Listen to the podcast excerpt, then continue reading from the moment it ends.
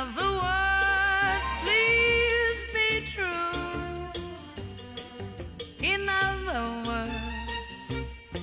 I love you. Hello，大家好，我是大川。呃，这一期还是和我们的嘉宾懒子先生，然后来聊一期原味薯片的板块。这一期呢，我们俩打算聊一聊，就是呃，我们童年的一个漫画吧，叫《悠悠白书》。呃，其实选这个主题呢，也是因为我我们两个老男人呵 呵想这个呵 呵回忆一下我们的童年时光。大家可能发现这一期好像少了一个人，是吧？其实小米看到我们两个老男人聊得这么开心，然后表示极度的鄙视，所以小米这一期就不参与了。不理解我们男生的那种少年少年的梦想。对对对，他们是不会理解的。那呃，懒子先生就给大家打个招呼吧。Hello，大家好，那个我是懒子先生嘛，然后之前也跟大家用声音见过面了啊，然后呵呵很很荣幸再次来到大川儿跟小米的那个电台，嗯，接下来我们就是一起去聊一下这个呃《悠悠白书》这个漫画，然后大川可以，大川我挺好奇你是怎么接触到这个漫画的。你问我《龙珠》的话，我记得，但是《悠悠白书》我我真想不起来是怎么接触的这个漫画了。我就记得我当时我看第一次看那个幽白的时候，我是觉得它里面的那些呃妖怪啊，还是灵界呀、那些设定，我觉得还是挺吸引我的。然后那个时候又是一个不良少年的这么一个设定嘛，所以哎，大家也知道那个时候的。小孩都比较热血，呵 呵所以这个，所以这个漫画才这么吸引我。但是具体我是怎么看到的，我真想不起来了。那也是一个偶然吧。哎，我跟你不一样，我是我是当时我不知道你知不知道有个游戏机叫世嘉 MD，那肯定知道了，我这个老游戏迷。哈 哈世嘉 MD 有一个最经典的游戏就叫。悠悠白书魔响统一战，哇，真的是我被那个里边的各种各种连招操作什么的都是吸引的不行不行的。我是先接触的游戏，然后再去看的漫画，就是这个这个游戏是真的真的厉害，真的厉害，它还原度是太高了，我觉得，就是可玩性对于当年的那种那种游戏贫乏，就是有点暴露年龄哈。那种游游戏贫乏的那个年代，就是真的就是开辟了一种新的机制吧，就算是。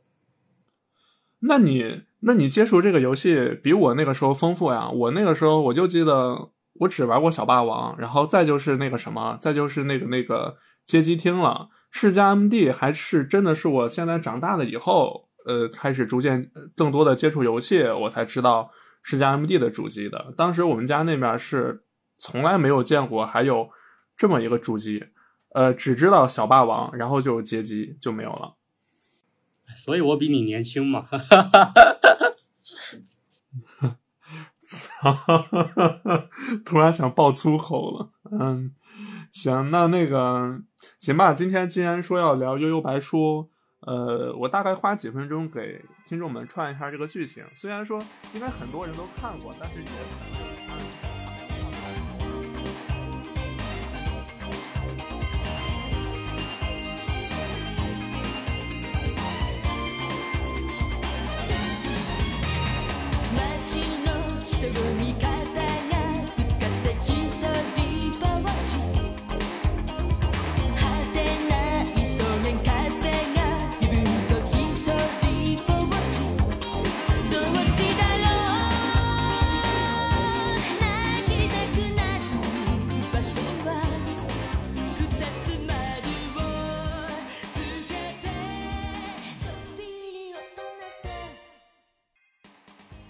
呃，悠悠白书呢，它是当年日本的少年 Jump 的台柱子，也是当时非常有名的漫画。它的作者是富坚义博。我想，如果是呃看漫画和二次元很懂的人，应该对这个名字非常熟悉了。我觉得富坚义博的话，就是评价他，就是四世界上就是四个很很褒义的汉语，然后拼成了一个很贬义的词汇。虽然就虽然大家都喊着富江老贼，富江老贼，但是其实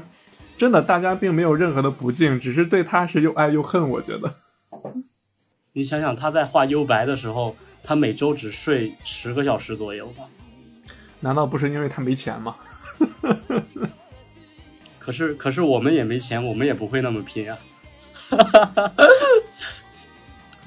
好吧。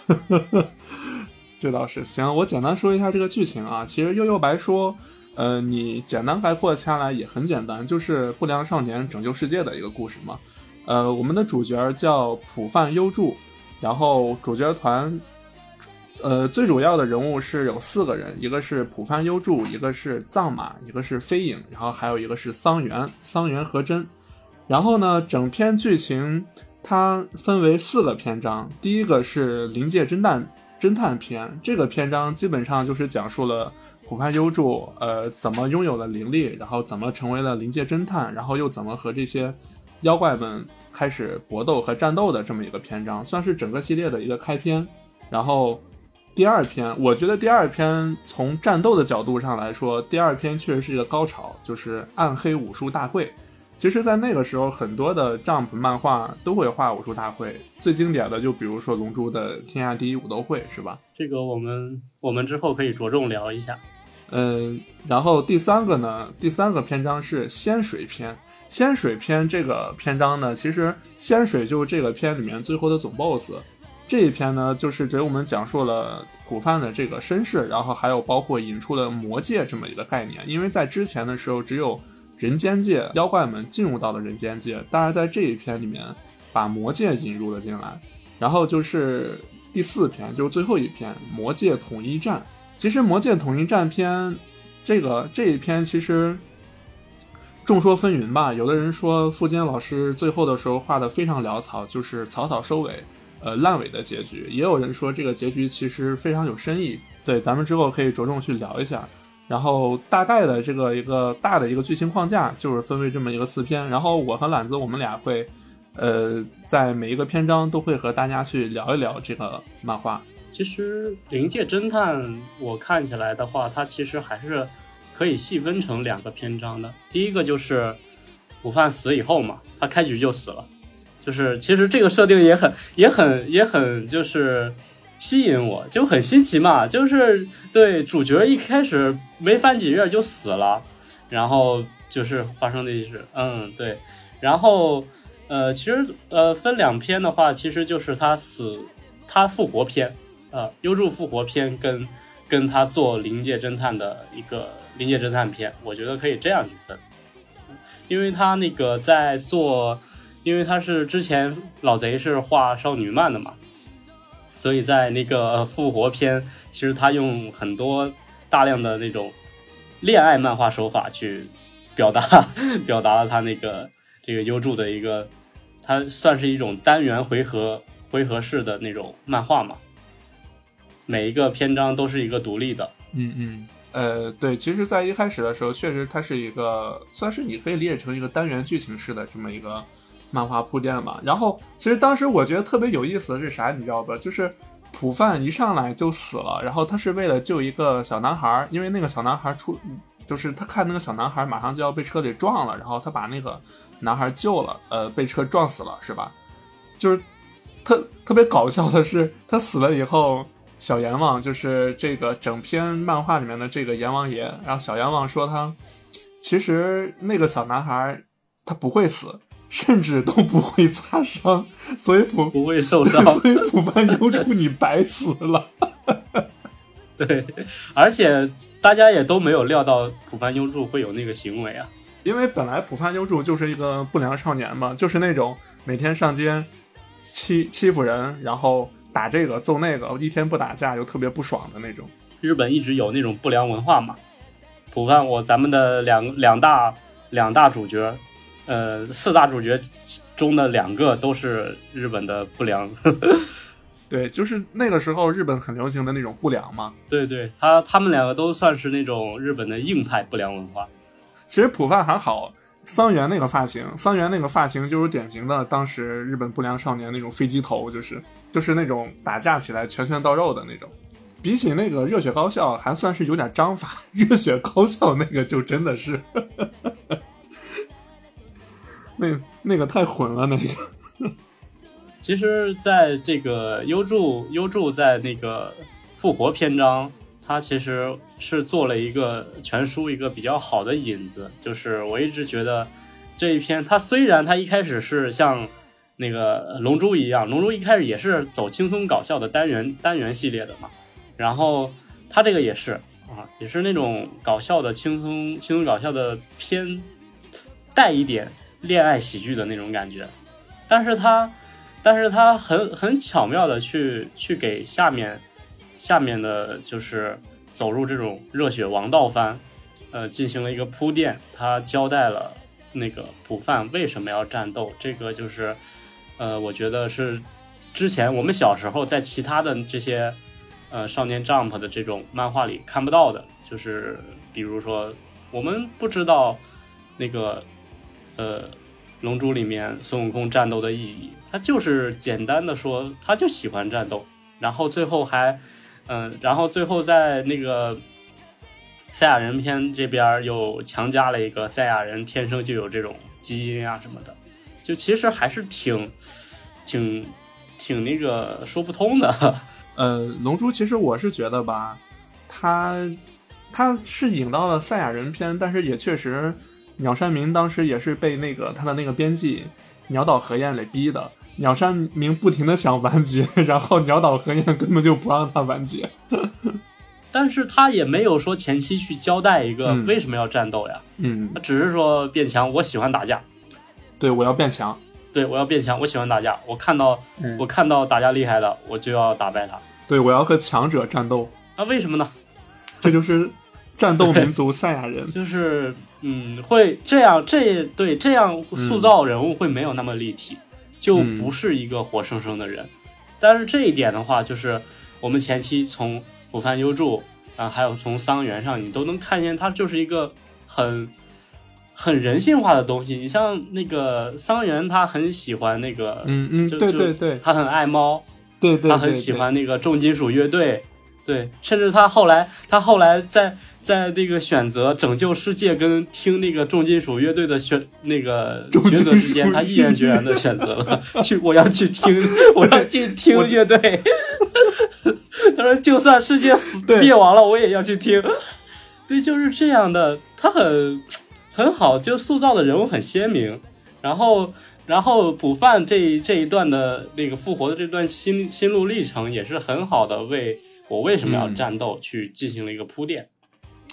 对，而且我觉得就是，呃，富坚老师在塑造桑原和优助这两个人物的时候，他更像是咱们一个普通人，就像你刚才说的一样，桑原说和拯救世界和听那个摇滚乐比，我选择去听摇滚乐。我觉得任何一个正常人，一个普通人，当听到说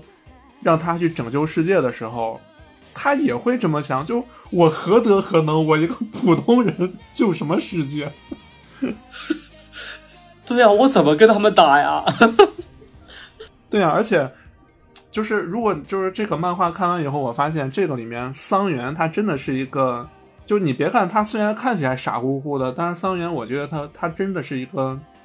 知进退的一个人，就是他知道什么时候该进，什么时候该退。行，那我们拉回到串剧情吧，就是我们先先跟大家聊一下这个，呃，他他他死死了之后。呃，当时他死了以后，小阎王不是说他白死了吗？然后那个，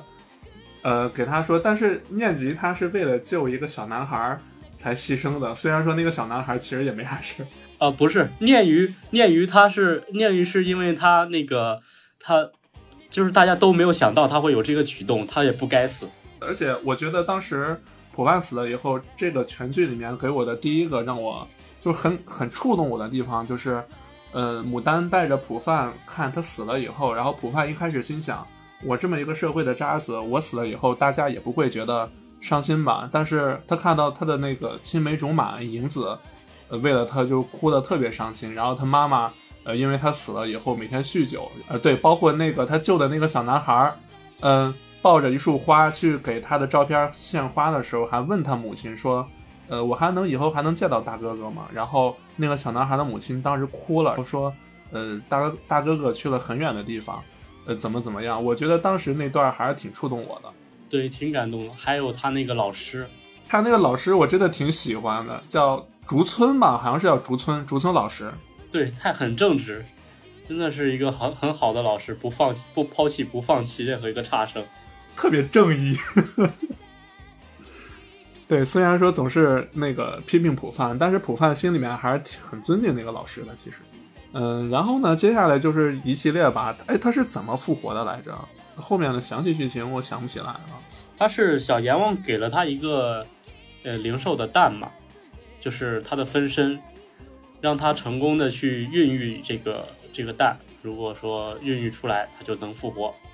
啊、对，还是我记得还是让他去那个做好事儿去了吧？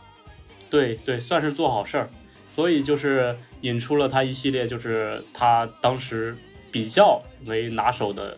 恋爱单元戏的这种这种套路。对，我记得当时他在做好事，他和牡丹两个人去做好事的时候，穿插了几个就是很短的单元剧，是吗？对对对，在这一段段微情小故事中，就是他也是不断成长嘛，也是见到了各种各样的一个一个人吧，人心之类的这些，也是触动了他，就是可能这这样也是他更想去重生生活的一个比较重要的心态变化吧。富坚富坚很很适合画这个，对，其实也是给了他一个就是继继续努力活下去的希望，因为其实普范在这之前是一个就是。他其实是一个很厌世的一个人，我觉得，就是他每天只是在破罐子破摔，他觉得他身边的人好像其实，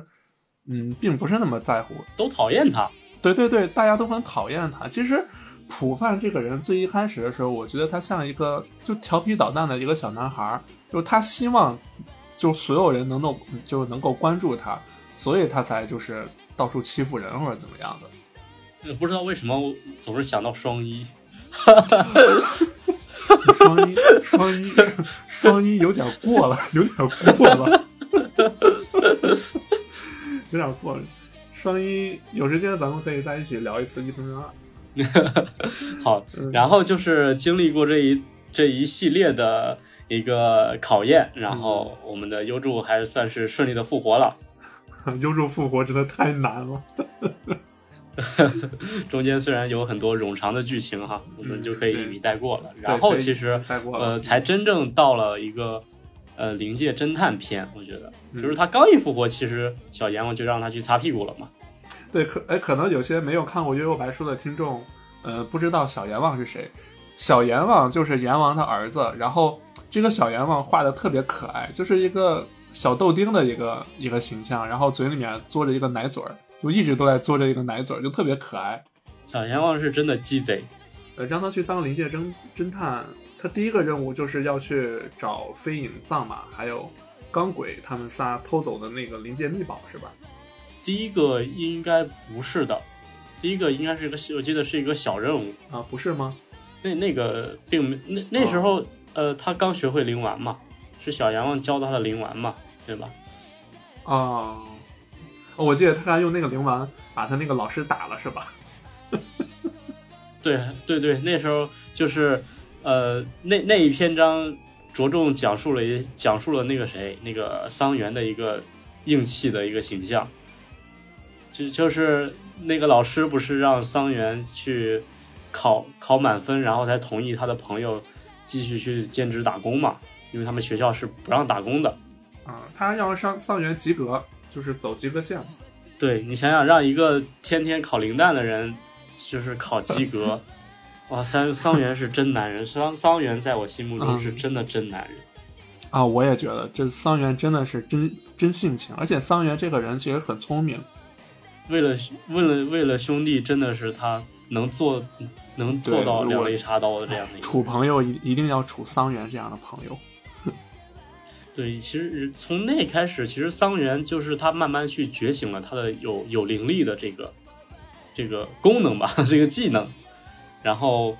呃也是一个转折点嘛，就是呃就是那个普范也学会了灵丸，然后他也当了灵灵界侦探，然后那个我们的飞影跟藏马就出来了，还有路人甲。人家好歹叫钢轨，你怎么能？钢轨，虽然他确实是个路人，钢轨太路人了。对他本来他长得就一副那个龙那个龙套的样子嘛。其实飞影当时也挺龙套的，但奈何人气太高了。飞影在刚开始画的时候，我觉得很丑。啊、对，飞影当时画的时候就是那种又小，然后又猥琐，甚就甚至有点猥琐的那种。对对对，他那个头发还是往两边分的。呃，对他头发真跟真跟裤衩子似的。嗯，他可能就是因为技能比较帅吧，就反正我不能理解他为什么当时人气那么高。藏马倒是还好，啊，藏马，我记得那个时候在女性读者里面，藏马是排第一的，人气太高了。这这一篇章也是比较重要的哈，这一篇章也是奠定了那个他们四四位一体的这个四四四个主角的一个大基调。后来后来他是打那个张鬼，呃啊，张鬼是他当时是用那个灵丸射到他嘴里面了，是吧？对，其实前期六柱是确实挺弱的，他他单挑的话，我觉得其实他们任何哪怕三个都不太能单挑得过。不过也是，其实也是因为老贼当时我觉得他的那个这种武打的这种分镜什么的画工不到位。富坚的这个战斗、战斗分镜啊，还有他这个战斗画面，是真的是到了暗黑武术大会的时候，到那个时候才就是明显的提高。但是前期的时候，那些战斗分镜确实，就你和龙珠比，真的就是一个天上一个地下。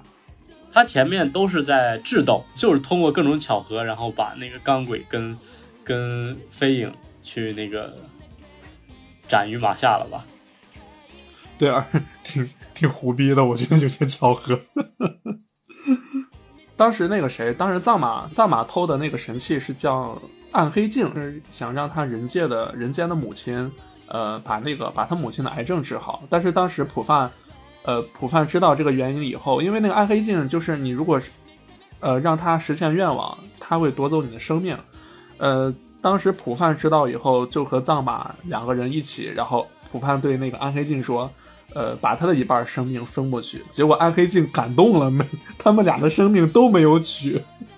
我觉得一般来说，这种漫画什么牺生命的，一般嗯让找两个人或者找多个人分一下，一点后期一点屁事儿没有。我也觉得，哎，但是确实啊，有一说一啊，前期的时候，富坚老师对这些设定还是确实蛮扯的。当时我看这一段的时候，我觉得这也太扯了吧。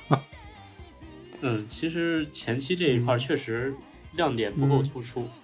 嗯嗯，收服了这些飞影藏马的伙伴，然后就富坚可能自己也深知把这个优助能力定位有点弱吧，就可能是在编辑的一个呃、嗯对推荐一下，然后让他彻底的去给他个师傅，让他彻底的去走入这种丈夫的这种王道，嗯打打怪升级的这种路线上去。呃，当时飞影藏马篇过去以后，好，哎，是先打的四圣兽，还是先去的幻海那边？先幻海不是先幻海吧？啊，对，论是呃，先是幻海啊，对对对，先是幻海，对啊，对，因为他嗯其实当时也是在做任务嘛，就是说他是边做任务边巧合的去去、去幻海那里的。因为小杨说有一个叫乱童的妖怪，他在人间就是各种各种嗯嗯、那个捣乱嘛，然后就是想想去想去那个学，他就是、嗯他是一个集各种术为大成的，就是各种偷师偷师的这么一个妖怪，然后他就他现在的目标盯上了幻海，然后想去幻海那边偷师，所以就派优助嗯。过去调查这个事儿，然后优助无奈，他只能去呃参加这个幻海的徒弟征选实验。他这个其实这一段儿也是一个智斗，嗯、他这会儿呃虽然相较于之前那个嗯。战斗有有那么一点点进步吧，但是还是打得很打得很荒谬，就特别是在打乱童最后在打乱童的时候，他用了一个，就是万通是全方位碾压他呀，啊啊，可以把它变小，然后可以把它弄骨折什么的，然后最后还要非要嗯再使一次念咒语，结果是因为他耳朵里边掉进那个沼泽里边，然后耳朵里边塞了塞满了水草，结果就被反噬了，啊就对对对。也是蛮扯的了。对，其实当时我也觉得就是特别扯，但是想这主角光环也太强大了吧，就是。可能是就是，所以整个灵界侦探片，我觉得它这个都是靠主角光环去硬撑起来的。嗯，嗯对。不过他引引出来的那些人物，反而我还蛮喜欢的。其实那个幻海，当时幻海出来的时候，我一直以为幻海是个就是什么高人或者啥，结果幻海一出来以后是一个老太婆。是一个打游戏很厉害的老太婆。对，那个时候的那个时候，Jump 的王道热血漫画，一般师傅们的形象差不多都是这样。你像呃《龙珠》里面的，对对，《龙珠》里面的龟仙人那个老色鬼，嗯，然后打完乱童以后，就该是去四圣兽了，对吧？对，然后就是四圣兽了。这这时候第一次，其实，呃，正规意义的他们，他们在他们人界出现了一点小危机。嗯，对他把那个就是那种虫子得放到人界了。然后他的他他影子嘛，雪村影子，一直我们一直忘了介绍了。雪村影子是那个优助的青梅竹马。也是这整部漫画里面的女主角。我觉得影子存在感最强的时候，就是《暗黑武术大会》最后那几集了。嗯，它更像一个普饭的一个寄托吧。对，我觉得他是普普范心头的一个希望吧。我觉得白月光，普范的白月光啊，普范，普范可坏了，每次每次看见影子都是戳一下胸，然后说：“嗯，你胸又变大了。其实他其实像那个日本早期的这些经典的老漫画，他们都是这样，就是调戏女生这种，就是掀裙子、摸胸，就打这种擦边球会比较比较可能受众比较广吧。对你像《龙珠》那个时候，布马布马真的是贡献了整个《龙珠》里面最多的福利。我小的时候，我小的时候看过那个，呃，就是他打码版的那个漫画嘛，然后他他有一段是布马让龟仙人看他胸，呃，本来原版的漫画里面是把胸画出来的，然后打码的那个是都涂黑了，当时我也没看懂啥意思啊，我还想了半天。呃，打四圣兽的时候，就是四人正式集齐嘛。然后其实其实当时我个人觉得桑原是比较牵强的。嗯，桑原其实你那个时候你看吧，他本身桑原本身的武力值就是个普通人，他唯一的一个依仗就是他他的那个灵力变成的那那个灵剑嘛，他他只有这个了，什么都没了。你像优助有有灵丸，人家好歹那是远远程攻击是吧？你飞影速度快啊，然后人人还有什么各种招数。然后藏马人家操纵植物，对吧？但桑园只有一只有只有一把剑，对对对，特别是飞影就是一刀斩，所以当时我就，所以我就当时我就在想一个问题：为什么飞影直接上去把朱雀斩死不就得了吗？四圣兽的时候，对，其实你发现了吗？就是在四圣兽这一篇里面，对桑原和普范在战斗的刻画，呃，还是很多的。但是藏马和飞影他们俩就是刻画的稍显稍显简略，但是真的是我感觉突出了藏马和飞影真的太强了。那个时候，这个实力好像差距有点 不太对哈。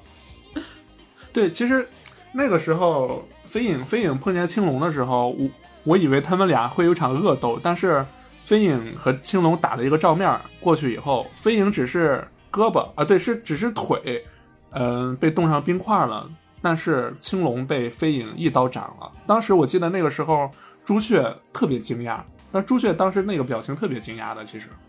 所以说，其实照理来说，飞影打飞影打那个朱雀的，应该也没有那么难打，没有像普范那那么难打。哎呀，但是你还是要让给普范吧，毕竟人家是主角呀、你看，所以说吧，又是主角光环吧这一段，就咱不能深究。对，不能深究。其实，藏马当时打那个玄武的时候，哇，藏马真的太华丽了。我我感觉他们四个里面，藏马的招数真的是太漂亮了，就是 而且它不是那种就是那种中看不中用的那种，藏马的招式其实是非常非常非常狠毒的。就他们四个里面，藏马的招数是最狠毒的。嗯，对，就很讽刺嘛，他的招都很讽刺。然后其实，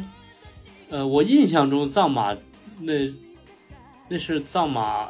唯一一次战斗的没有那么就是没有那么狼狈的战斗吧。他后面战斗都挺 都挺狼狈的，不管他赢还是输，反正啊，就是都被对 都被打的挺惨，赢也是挺惨的，反正惨胜，藏马对基本都是惨胜。对，都是惨胜。对，对就是在后面那个那个第二篇暗黑武道暗暗黑武道会嘛，嗯，惨胜。毕竟他是一个头脑玩家。嗯，对，其实藏马属于智将。嗯嗯，然后那个四人兽完了以后，就到那个啥了吧？啊，对，四人兽完了以后，我觉得整篇漫画里面就非常有代表性的一个人物护羽吕就出现了，对吧？灰吕兄弟，嗯，对他们兄弟俩，其实灰羽吕兄，呃，还好一个纯粹的恶人，但是灰羽吕弟这个人真的就是，就富坚在后期对他的刻画，我觉得非常成功，甚至我觉得超越了普范，我感觉。嗯，对。然后、嗯呃，这这个这个之间穿插了一点，就是又是对桑原这个人物真性情的一个刻画，就是他们他们在接这个灵界侦探工作的时候，就去去干掉灰吕兄弟的时候，桑原其实是不想去的。你看他，他跟普范经历了前面这么多，就是出生入死，嗯。他他可能会觉得我操，我他妈打不过呀，我干嘛，我要去想起来了，我干嘛要去这么拼命？我不去。然后嗯，录像带播到那个，我不知道你你看的那个叫雪莱还是雪菜，因为有雪菜，雪菜是吗？嗯，啊，因为对对。对他看到雪菜的时候，哇，我去，就就看那个录像带的时候，本来他不去呢，然后对看到雪菜以后，就那个画风画风马上就变了，然后嗯，我我去普普范就什么时候出发呀？很真实，对吧？很真实。呃，但是这个您说这个，我我想起来当时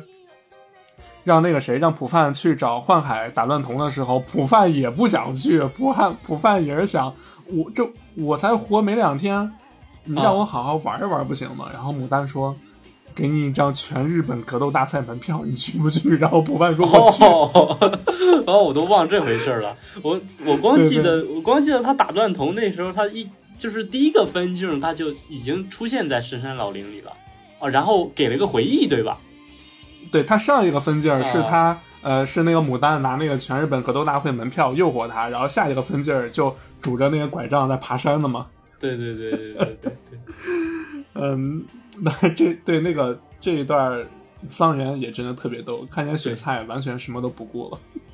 对，就是整个这个篇章到了这儿就已经其实到了那个灵界侦探的一个收尾，然后同时啊，对，已经是尾声了。对嗯有就是同时承上启下嘛，承上启下到暗黑武术大赛，就是两个人那个桑原和补办最后通过不懈的努力，其实也嗯，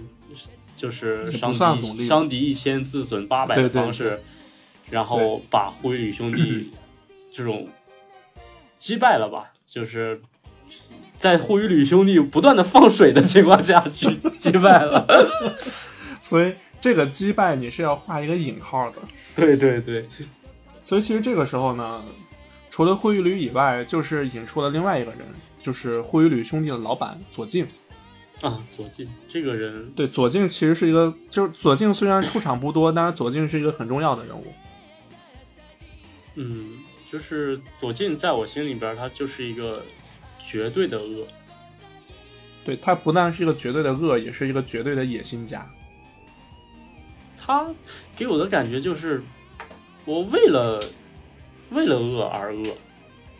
没有什么目的，我的目的就对是他没毁灭。他没有理由。嗯嗯嗯，对，而且在这一篇章，就是在这一篇章里面，左近是灰羽吕兄弟的呃最终雇主 boss 吧，他们俩嗯呃，对他们俩其实算是雇主与被被雇佣的这个关系。然后当时灰羽吕兄弟放水也是左近安排的。其实，呃，当时灰羽吕兄弟放水也是左近让他这么做，然后把那个表面雇主菜刘演，呃，对对对，把他那个表面雇主给干掉啊！那个表面雇主太恶心了，真的。嗯，猪一样的那个，嗯，对，叫什么锤金，锤金全造好像是，对吧？对对对，叫锤金。那个对，其实这个时候你你也能就是能看出一些端倪，就是妖怪虽然吃人，但是有的时候人比妖怪更可怕。对，这时候就是、嗯啊，这个可以可以放到后边仙水篇去、去去嗯再去挖回来这个事儿。嗯，然后然后那个嗯优助跟桑桑原桑原在救下雪雪菜的时候，他其实就就已经很真情流露嘛。他说嗯他说我希望就是我知道就是人类伤害了你，然后但是但是我我希望你就不要痛恨痛恨人类，呃也不是嗯对对，他当时我忘了是怎么说了，就是说，嗯，就是想让雪菜就是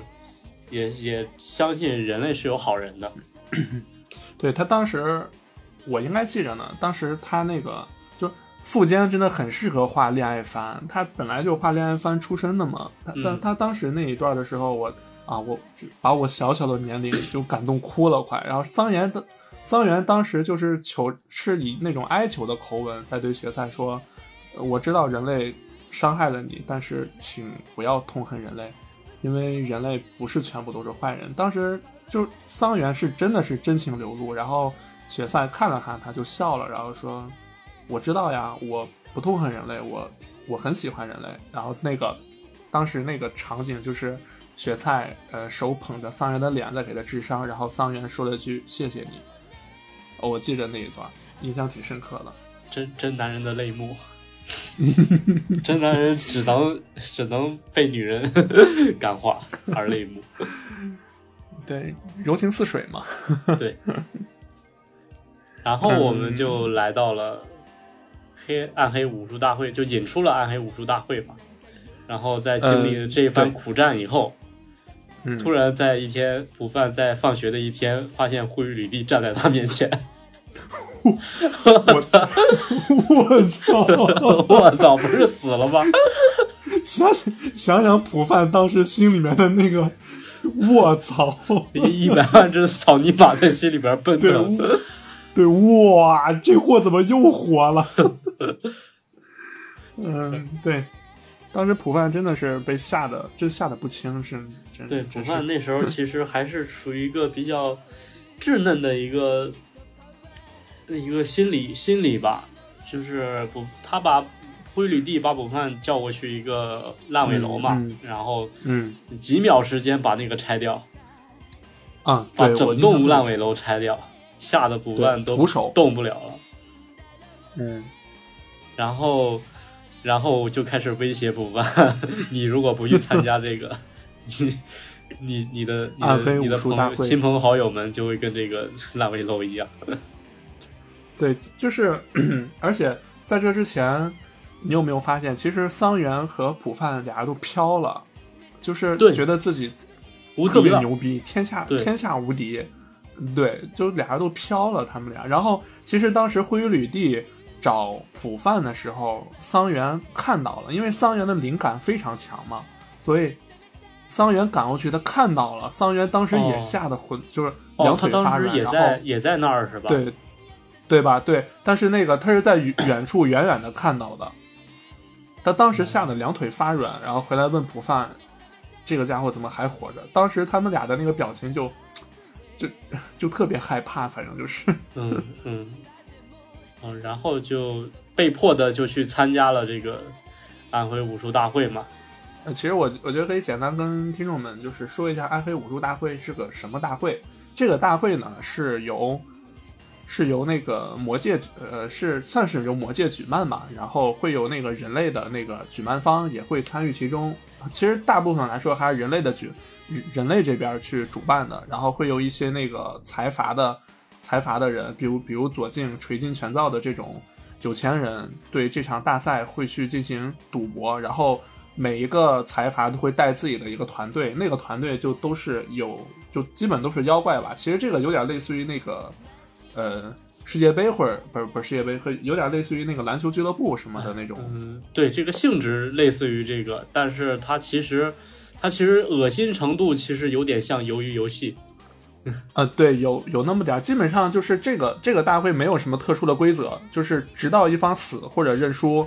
呃，认输为止，然后最后的胜利者会胜利者呃可以许下一个愿望，就可以满足你任何的一个愿望，就是这么一个暗黑武术大会。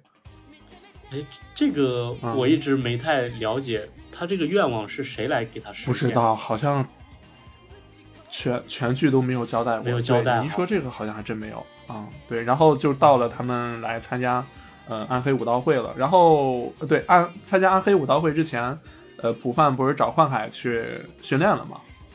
就每个人他们，呃，这四兄弟嗯 都进行了一个一个修炼嘛。嗯，对，然后桑原是桑原是藏马和飞影训练的，飞影特别飞影特别对看不上桑原，就觉得太弱了。这个实力排行，这个确实，嗯，对对，这个确实你没话说。没话说。这个 到这儿的话，其实，哇，他真的是，其实那个老贼他也是意识到了，嗯就是我不能够老是通过这种侥幸的方嗯式让、让让我们的主角去获胜，就是我应该我应该精进了，我应该去我应该去就是。实打实的去学一下七龙珠了，当然也不是学七龙珠啊，就是学一下就是传统的这种格斗漫画，它怎么去呃做打斗分镜的这种东西，让对，个就应该去学一学怎么去画实打实的战斗了。对，对，然后他这也是独创了这种暗黑武武术大会的一个呃一个擂台机制。当然，他这个擂台是借鉴了天下第一武道大会嘛，因为当会儿、嗯，当时这个还是龙珠太盛行了，然后天下第一武道大会这个机制就是很强嘛。然后，但是他又加入了组队式的，这个这对，这个就很组队式的。嗯，对，这个就他就很巧妙的，他可以让可以让主角任何一个人输，但是又不让又保证他们去胜利，所以就大嗯大的增加了这个剧情的一个精彩程度。对，而且每一个队伍是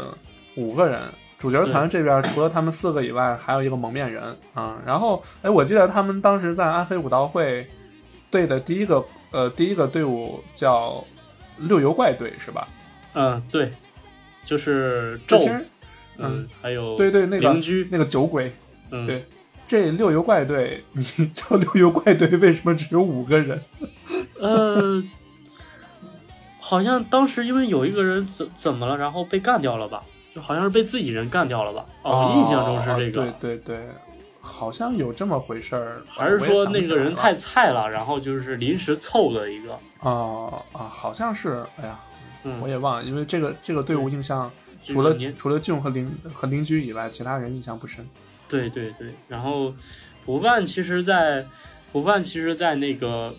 呃，他在去去之前，去武术大会之前、去找那个嗯幻海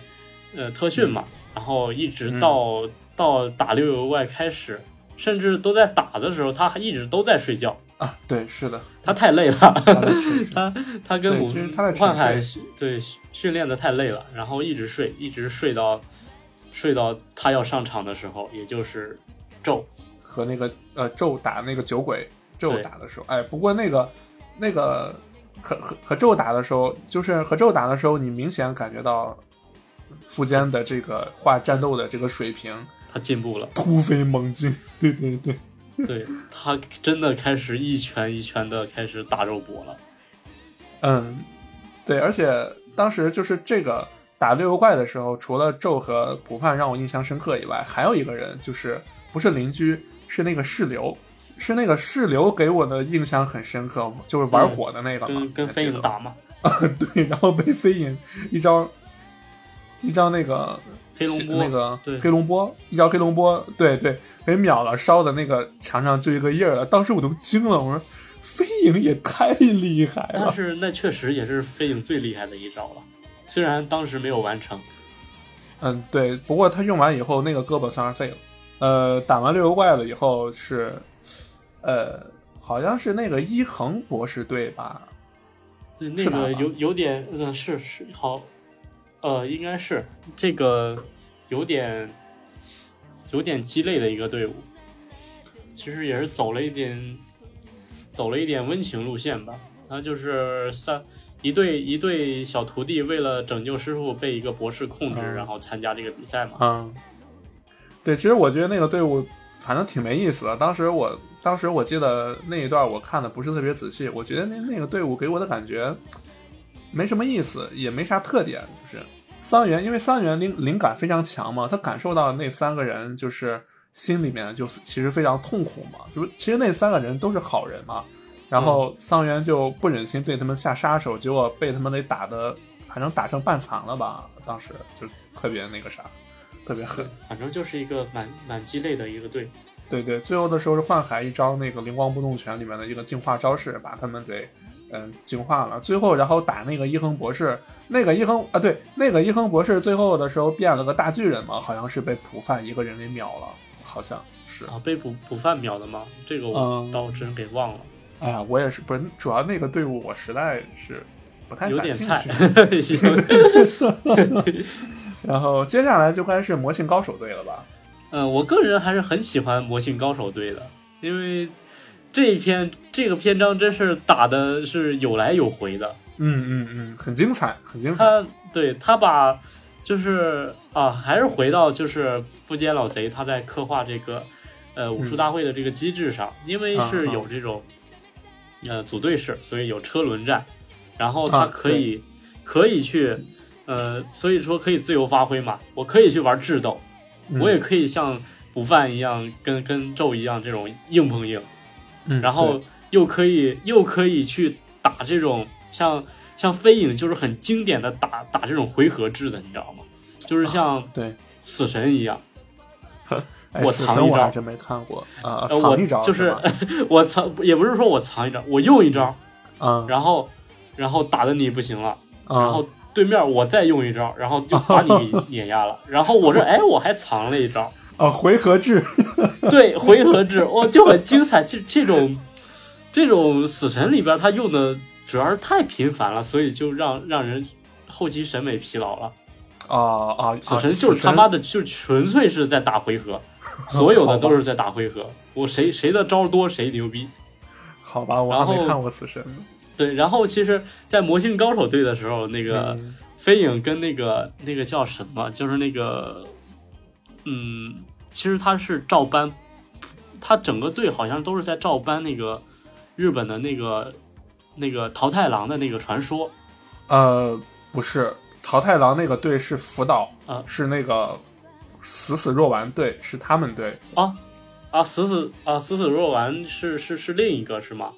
呃，对，桃太郎他们是死死若丸那一队，然后死死若丸那一队的时候，嗯、当时普范没在，因为打死死肉丸那队的时候，普范已经去接受林光玉了。哦哦哦哦，那我记混了。嗯，对，魔镜高手队是那个，是和普范打的那个用风的那个叫阵，就是他两个，对嗯对，是阵是阵那一队。然后他那个队里面有一个有一个化魔，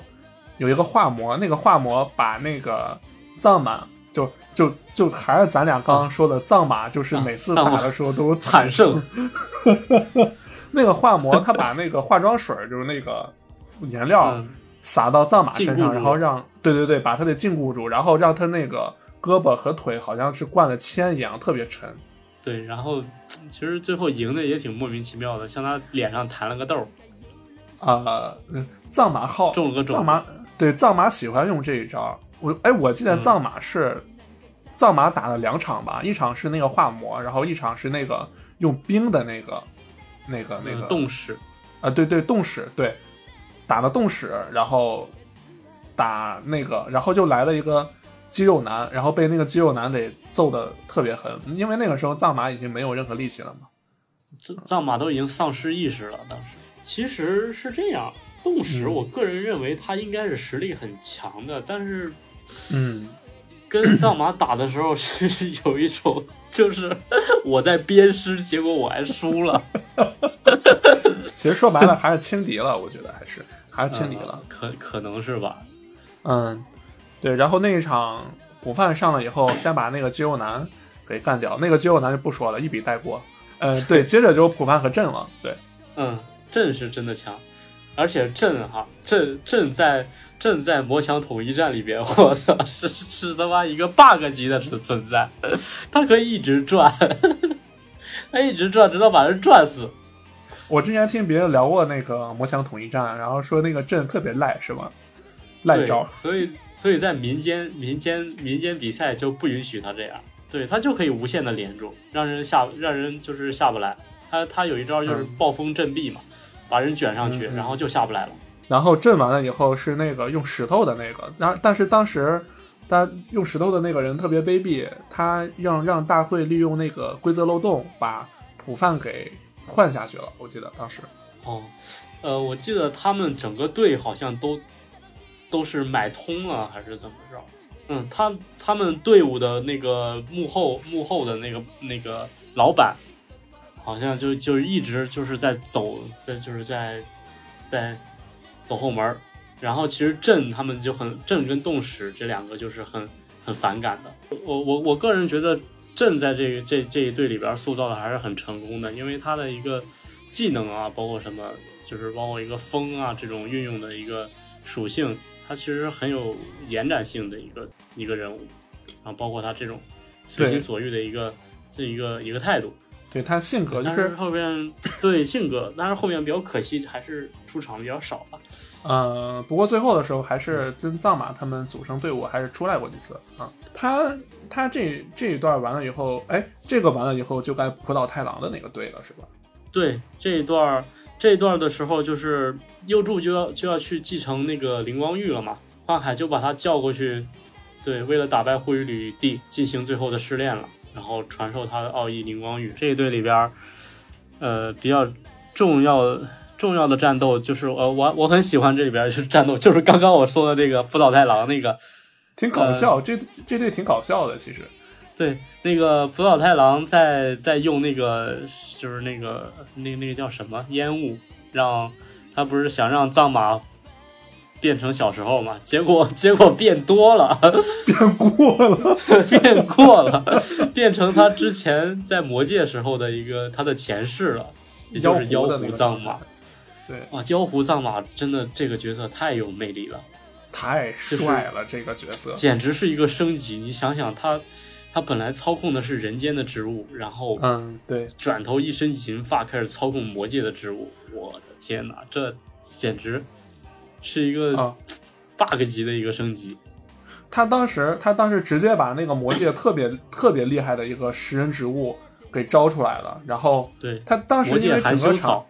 呃，对，整个场上全是烟雾，然后那个藏马当时就是，呃，抱着抱着手问那个福岛太郎啊，说，我问你，我问你什么，你答什么，站那儿别动，否则的话，我不知道含羞草会不会把你吃掉。哇，那个呃太帅了，当时。这这一场比较比较有意思，然后第二场也是比较有意思。第二场嗯那个飞影对战的那个，我忘了叫什么了，但是就是浦岛太郎的三个三个伙伴们，对，因为他整个队都是在都是在那个葡萄太郎的那个桃桃太郎，哎，就是葡萄太郎，嗯对，第二个是桃太郎，第二个是桃太郎那个鸡、犬、猴那个那个设定。对他这个就是嗯回合制，然后就是我我 飞影我先用一招，好我接一招，然后我换一个形态，我能抵御你这一招，但耐不住飞影招是真他妈多呀！主要是那个啥，邪王邪王燕杀拳里面这一套下来，里面好多招，什么黑龙波，什么邪王燕杀剑，什么邪王炼狱拳，什么什么鬼的。最后还是很鄙夷的，不想使出了自己最不想使出的那个邪王眼杀剑，因为跟桑延的灵灵光剑很像。当时那个飞影说：“哎，真的是逼我使出我最不想使出的这一招，因为这一招太丑了。”然后桑园当时还想：“嗯，什么？”然后桑园反应过来了，然后飞影说：“然后他又问飞影说：‘喂，你喂，你刚才说这招很丑，不不会在说我吧？’然后飞影看了他一眼，说：‘你觉得呢？’嘴可臭了。这两场是我觉得就是还是蛮有意思的，后面其实就是个人那个幻海的个人秀了。我觉得桑园在这一在桑园在这一段有点尴尬，桑园上了，被他他上了，他上了，他上了，他被传送出去了对。他被人一个黑球里不知道被传送到哪儿去了。对，然后传送的最后跟影子他们一块儿回去的，然后就是幻海的独秀，然后就幻幻海一个打两个嘛。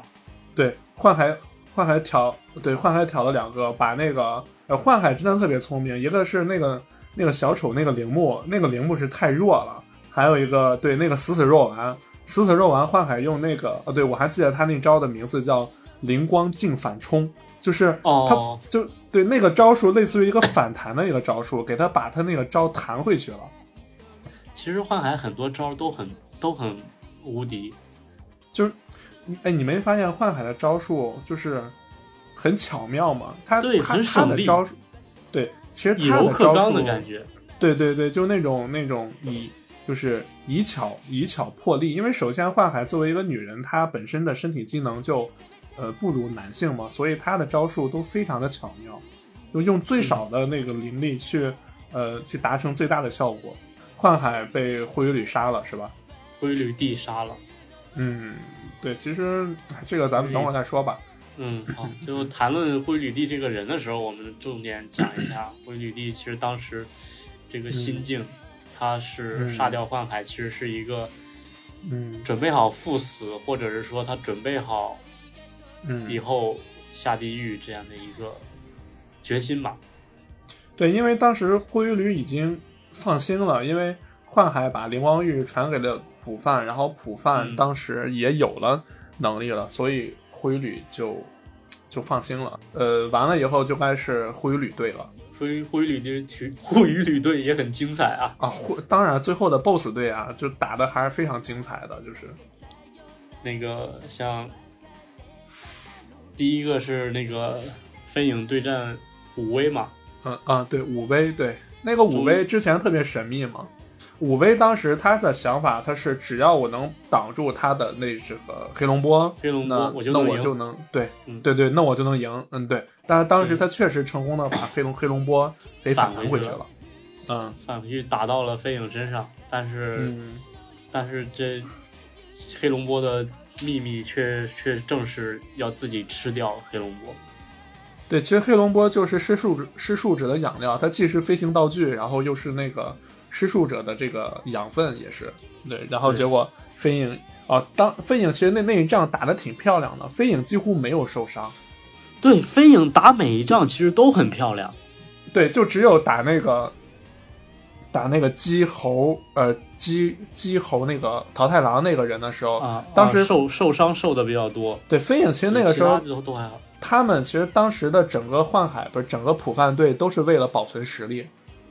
都是在为了保存实力打灰羽旅，所以当时呃飞影哦可能那个就是受的伤会严重一些。但是如果他不保存实力的话，那个人根本就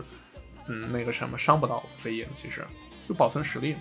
武威完了以后就该是那个谁了，就这儿有个细节，就是飞影打完五威以后下场以后本来特别横。对，那个他们说，你们要是死了，不是你们要是输了，我跟你说，我饶不了你们。结果话没说完，直接睡着了。但是他就是一个死傲娇嘛，就是飞影能，飞影就像猫一样，他能把自己，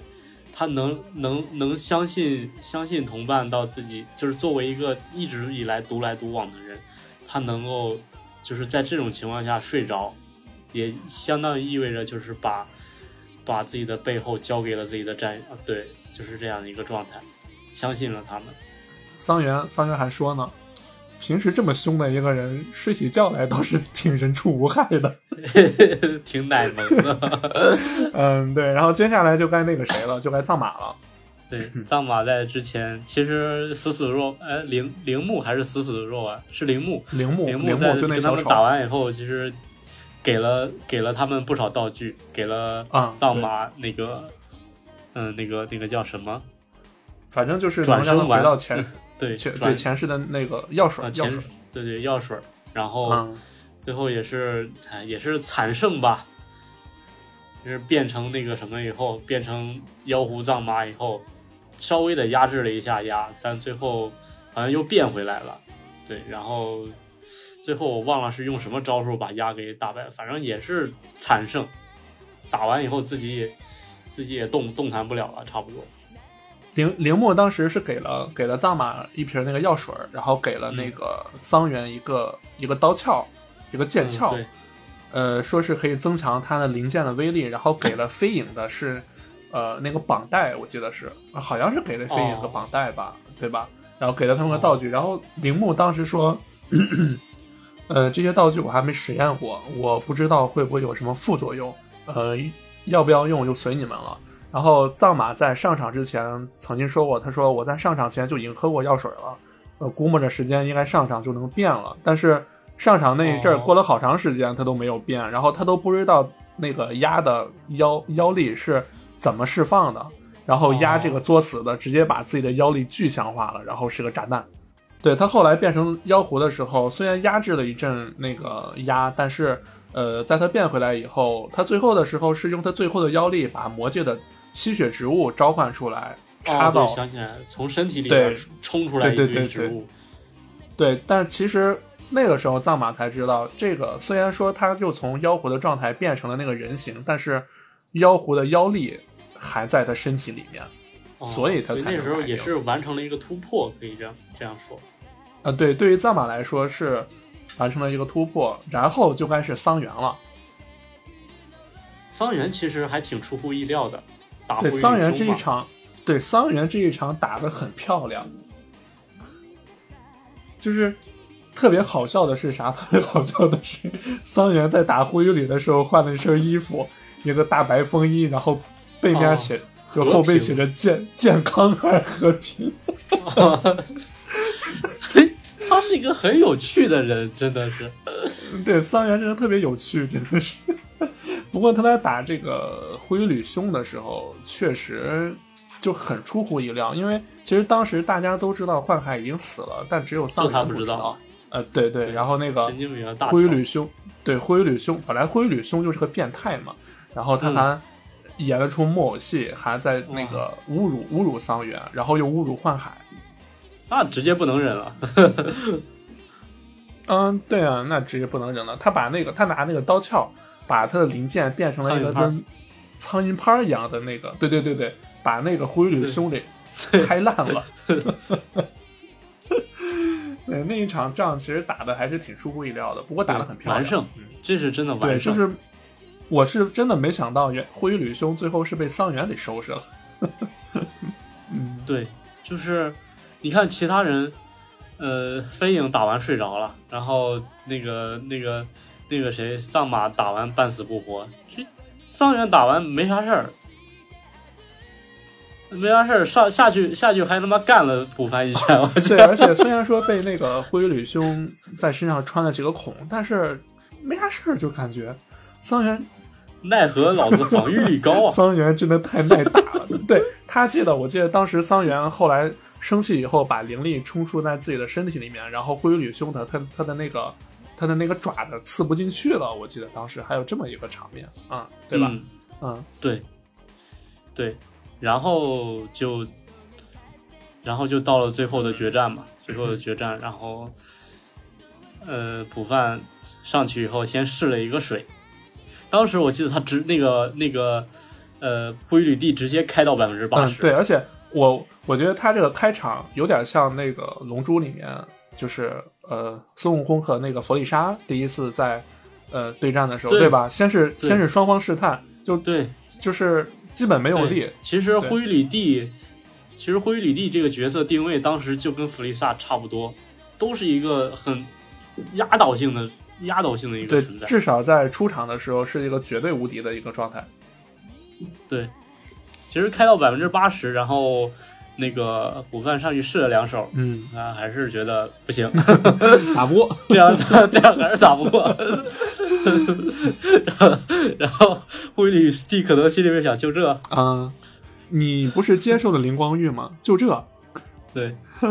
我灰吕当时，我觉得可能富坚在这儿也是借鉴了杀那个龙珠的杀戮游戏吧，就是杀戮不是为了让孙悟饭那个啥爆斗，就是伤害嗯。他的就是朋友和他和孙悟空嘛，然后呃嗯。灰吕就去杀那个桑园去了，但是他虽然把手插进了桑园胸里面，但是他离那个心脏还差的那么一丁点儿，他没杀桑园。灰，对灰里地的温柔。嗯，对，我觉得灰羽吕地真的就其实是个很温柔的一个对，其实对，其实他包括他他自己也清楚，嗯。他最后如果被那个呃补饭给打打败的话，嗯补饭也会让那个幻海复活。对，是的，所以他才嗯会杀那个谁幻海，然后杀桑园，然后对桑园也没有下死手，让普范以为桑园死了。桑园祭天，法力无边。克林吗？但但是克林是真死了。对，那时候是那个啊，那时候其实已经呃补饭其实已经很绝望了嘛，那时候已经灰吕地已经干到百分之百分之百的一个状态了，那是真的打不过。他在开到百分之百的时候，那多少妖怪都直接死掉了。呃，对，普范当时已经丧失那个战斗意志了。对，就不想打了，就完全就打不过，这怎么打呀？嗯，对，然后通过杀了桑园祭天，嗯，然后让普范爆斗了，最后是啊、最后普范用了一个超大号的一个灵丸。对，其实，呃，其实也是我当我觉得当时也是就是灰里地他一个赴死心态吧，就嗯，对，他完全可以躲掉，对他完全可以躲掉的，不怕他非。要开自己百分之一百一百二的对对对，百分之百的百分之百的一个嗯状态，嗯，对去去硬扛，就是其实想试一下自己。对，就是他最后虽然把那个大灵丸给给捏爆了，但是在捏爆的同时，灰吕呃也死了。也碎掉了。但不过这个这个，我觉得他就是开到那儿，他就是必死的。嗯，对，是的，我觉得是这样一个情况。对，身体已经承受不住了。对，所以他其实，哎，这个也没没法说，就是嗯，然后灰吕地的温柔吧。然后暗黑武道篇，呃，也就算是落幕了吧。到了尾声，对，其实老贼老贼画到这儿，我觉得其实就跟当时画完那个弗里萨篇的鸟山明一样，其实就不想画了。对，但是也确实经过这一篇章，他进步太多了，从战斗上方面，然后从设定方面，对，而且因为这一章就纯就纯粹的战斗，这一章的打斗场面很很多的，就纯粹的战斗嘛。就是满足 Jump 少年 Jump 的那种，对，热血王道漫。嗯，对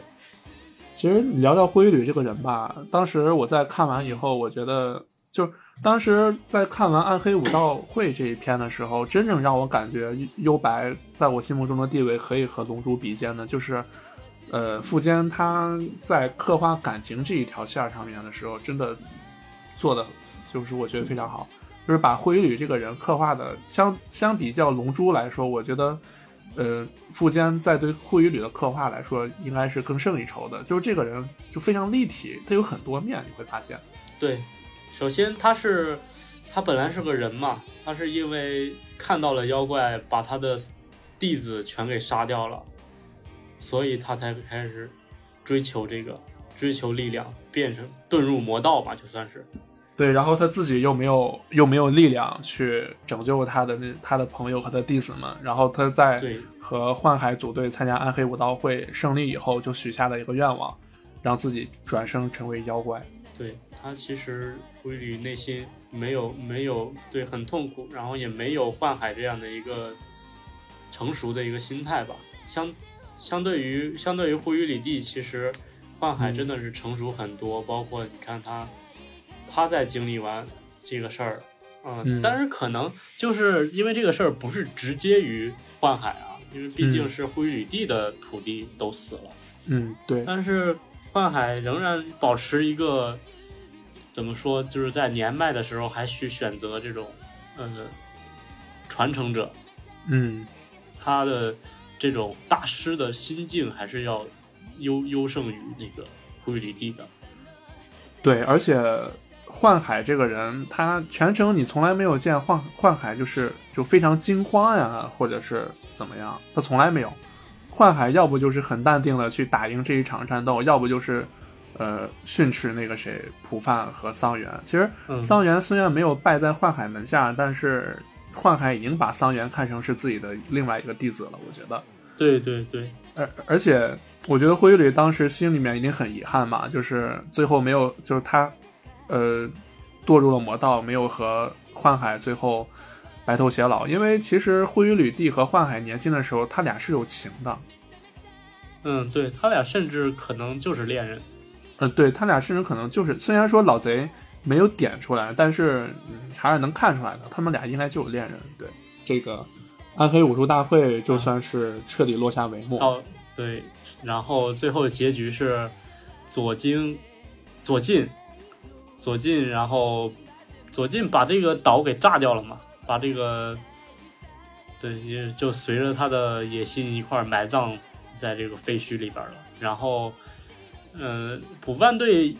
在意义上也是赢了比赛嘛，虽然虽然就是观众什么的都没了，但是他也赢了比赛，然后也是许了愿望吧。是，然后最后那个老太太又回来了，呃，算是一个皆大欢喜的一个结局吧。对，然后然后那个桑原也没有死嘛，桑原活蹦乱跳的在那儿 做鬼脸的时候，然后普范，普范特别伤还在心，沉浸在伤心中。桑原死了，然后那个那个画风特别逗，然后桑原在他跟前跳来跳去，跳来跳去，然后不放嗯，看你不是死了吗？对，这就是对，这就是一个很皆大欢喜的一个结局。其实，但这结局也也也是也倒可以，但是随着这个少年 Jump 的这个这恶习的推恶习的展开，他目前来说，他老贼还是逃不了。逃不了对完结的这个想，就是连载的这个继续连载的这个想法，于是硬着头皮开始画了下一个篇章仙水篇。仙水，对，其实到了仙水篇哈，我个人觉得他已经上升到一种哲学的态度，对，是，对，他已已经开始有点不想听编辑的意见，就想画出自己内心想画的东西了。仙水篇和魔界统一战这篇其其实可以合起来一起聊。呃，整个其实整个剧情啊大的剧情没什么，就是呃，仙水之前是冥呃灵界侦探，然后后来黑化，黑化了以后就要打开魔界大门，让妖怪们都过来，然后他要进入魔界，然后把人间界毁掉，然后紧接着魔界统一战就是魔界统一了，呃呃势力势力均衡了，其实就是这么一个呃一个大致的剧情。不过这里面涉及到的就是它上升到了一个确实是一个哲学的层面，我觉得，呃，一开始引出来几个嗯，超能力者嘛，其实他这个篇章也又又一次，嗯。包括对他自己，呃，嗯。也对补番优助，呃，给出了一个很致命的问题，就是还是我为什么要去战斗？我战斗的意义是什么？你嗯。如果说之前我战斗的意义是为了保护人类，然后去消灭嗯妖怪，嗯那好了，现在我就给你人打，我让你杀人，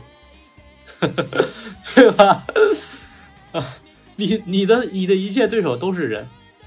然后他们想杀人，那你怎么办？如果说你的战斗的意义是像七龙珠一样，我就是天生想打，那好，嗯，我给你一个，我给你一个比你牛逼大概十倍的前辈，你俩打吧，嗯你打不赢，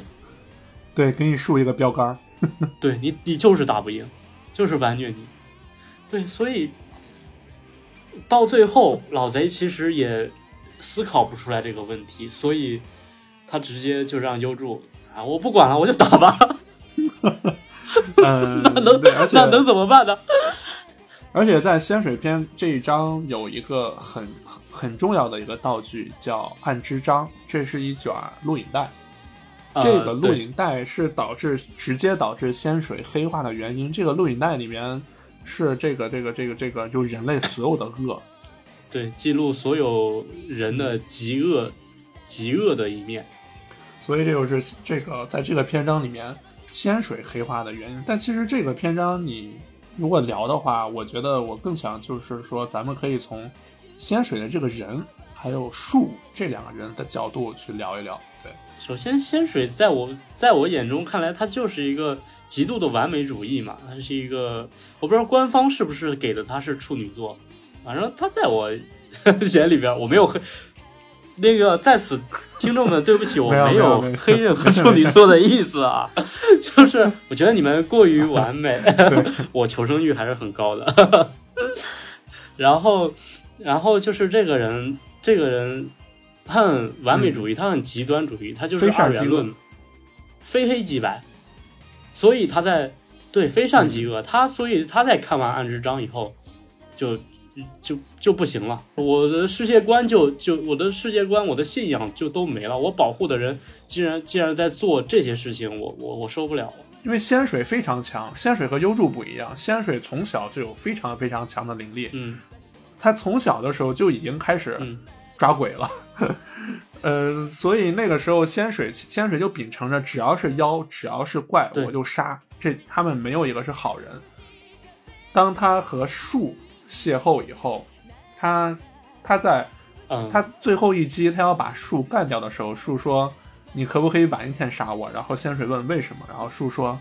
嗯，今天晚上有我最想看的电视剧的大结局，我想看完哦它再死。对仙水，我当时就是一个非常纯真的表情啊，原来妖怪也有这样的吗？然后在那之后，树就成了仙水的助手了。嗯我记我记得，虽然说是助手吧，但是我一直觉得树就是一个，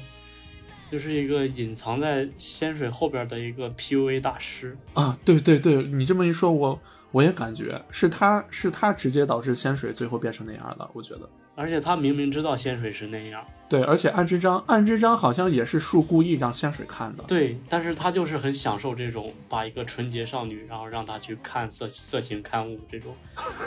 这种感觉。那个在这儿我要声明声明一下啊，我要给听众们声明一下，懒子先生刚才说的这些话绝对不是他自己想的，而是漫画里面原话树就是这么说的，的原台词，对，就是这么说的。而且仙水他有人格分裂，就类似于那个二十四个比例的那种感觉。他们两个肯定是 CP 的。然后嗯呃，我我当时记得在在在一个资料上看过，就是说嗯，仙水有一个女性性格是只会在树面前出现的。对，嗯，对，所以只会在树面前。他们嗯肯定是一对儿，而且他们他有很多人格都是在看完暗暗之章以后好像才出来的。呃诞生的，对，诞生出来的这些，呃，这人，而且他有一个人格是杀手人格，就是特别阴、特别狠毒的一个。就是当时在和普范战斗的时候，这个人格出现过。对他就是用硬气枪的那个人格，嗯，对对对，把普范但是那个人格，其实不是很强，他就是阴。嗯，对对，他就是阴险。嗯对对。哎，对，说到普范，其实，在这一章里面也是揭晓了普范的一个身份，就是普范其实是魔界，就引出来了下一章的这个大 BOSS 的魔界的大 BOSS 雷禅的隔代大遗传子孙，就是也就是说，我们的传输武力普范最巅峰的儿子。对，就是最终我们的普范还是没有逃脱他不是人的这个 这个设定。最终他还是最终他还是逃逃脱不掉他是王子的设定。对，你看《龙珠》里面最后知道那个悟空是赛亚人，是外星人，然后这个里面最后知道普范是那个魔界魔王的隔代大遗传的子孙。对啊，火影里边的太子，然后到最后最后那个海贼里面的尼卡形态。嗯，对，而且在这在这一章里面，呃，划分了一个妖怪等级，这个我觉得挺有意思的。对，然后就是我我在知道我在知道灰羽帝是 B 级的时候，就挺不太对吧？当时当时小阎王对灰羽的评价是，他是 B 级中的顶级妖怪，也就是说他是所有 B 级妖怪中最强的，就是可能可能你有点类似于那种 A 减或者就 B 加等级的这种，但是那也没有到 A 啊，这个有点荒唐。对，因为当时飞影和藏马对飞影和藏马的评级是飞影和藏马，就是飞影本身就是 A 级妖怪，然后藏马它在妖狐的时候也是 A 级妖怪，而且他俩为什么现在变得那么弱，也交代了，就是他俩为了从魔界，因为魔界跟人间界中间是有一一个网子的，你如果想穿过去的话，就 B 级以下的妖怪可以随意出入，但是 B 级以上的妖怪就必须把自己的力量哦，降到 C 级、D 级，然后才能穿过去。所以他们是所以当时那个谁，对对对，所以当时飞影和藏马才就是呃才那么弱，就根本就不像 A 级妖怪，是因为他们俩，因为藏马他是那个受重伤，然后投胎转世到了就是他人间的那个母亲肚子里面，然后飞影他是为了报仇嘛，然后把自己的实力降到最低，然后安装了那个斜眼，呃，才从那个网子那边过来的。是有这么一个等级划分的。然后仙水的力量是相当于魔界的 S 级妖怪。这一章，反正这一章最后的时候，就是以仙水的嗯呃死亡结束吧。然后桑园的力量也得到了加强，可以变化出那个次对次元刀，对，就只有因为只有那个桑原的次元刀可以把魔界和人间界之间的那个网子给砍坏。然后就是我们最后的一个篇章了，魔界统一战了。啊，魔界统一战这个篇章，我个人认为是恰到好处。我不知道大川是怎么觉得，大川可能之前跟我说他他有点讨厌这个篇章，因为画的比较草。其实那个时候看，毕竟看幽白的时候，那时候还小嘛，就是你想你想不到那么多这里面的深意，就是只是从表面上看，就是画的这也太潦草了，就莫名其妙的就结束了。因为他后面不是画的这个魔界统，呃，就魔界统一战，还有一个什么武道会嘛。我说我靠，又来一个武道会，我去，对，当时就很兴奋吧，因为毕竟这次涉及到的人涉及到的人太多太强了，魔界的那些三巨头啊，期望就很对期期望就很大。对，然后但是没想到漫画里面只用了两三页吧，就一笔带过了，就是谁谁谁和谁打输了，谁谁谁和谁打赢了，最后谁谁谁赢了。对他，我记得他他就是一一页一页能能给你同时有交代三场战斗，就是这个，这也侧面证明老贼的当时的这个分镜能力真的是炉火纯青啊！那你当时是你当时看这个最后一篇的时候，你你是什么看法？我真的是看得很津津有味。他虽然、嗯，他虽然就是很简单，嗯但是他交代的很完美。哦，他甚至能在这么短的篇幅里面，同时交代出那么多的打斗，又同时交代出那么多的感情路线，你知道吗？啊，对，这个里面就是这个里面有几个人，有几个人，呃，有几个人，他打完以后，他瞬间喜欢上了他的对手，啊，对，还占了几对 CP，还。对，还占了几对 CP。嗯，还有啊，那就是最最最后最后胜利的那个叫烟鬼，那个烟鬼还是就普范、算是普范的父亲吧，还是雷禅的那个好兄弟，还是雷雷禅的兄弟，嗯我问他一个叔叔嘛啊，，对，长得特别就长得特别憨厚的一个 一个大叔，对，特别搞笑。你根本不能想象出来他战斗时候的模样。对，就是听众们如果如果感到好奇的话，可以百度一下《悠悠白书》里面的烟鬼，你们一定会大跌眼镜的。对他，他最后获得了魔界最强的一个称号，，还是魔界最然后强。同时，对，同时他他他他设立了魔界之后的一个管理规矩，就是，呃，在他每三年吧，嗯，对，去进行一次这个选举，然后期间大家都不准骚扰人界。对，其实就有有点像现在咱们国家就国现在就是地球上国家的这些呃选举制度嘛，就有点像每三年一换。呃，这也是侧面他印证了后来就是、嗯后来因为打完以后，嗯、早早淘，特别是那个像早早淘汰了这种嗯，藏马，他们就早回来了嘛，对他们就早早的淘汰了对，早早回来，然后藏马也也也说了一些实情，就是说，嗯其实灵界一直在干预人界嘛，嗯一直干就是想去多控制，然后他就对魔界进行一些垃圾妖怪进行一些洗脑，然后去危害人界，然后从而树立一种，我我是警察，他是狼，然后然后我要去对，然后村民就是人人界，然后我我是跟你们站在这一边的，我我是来保护你们的，然后从而加大他的管管理。你有你有没有感觉灵界有点像，就咱们现实世界中的地球上某国家，嗯，就是就是漂亮国。就是一些政治方面的东西嘛。嗯，对，就是我们的漂亮国嘛。对，就是打着就保护你的幌子，然后想去想去管你。对对，就霸权嘛，霸权。对，霸权主义，然后就无限的去栽赃魔界。嗯嗯，当然，魔界哈，嗯魔界它确确实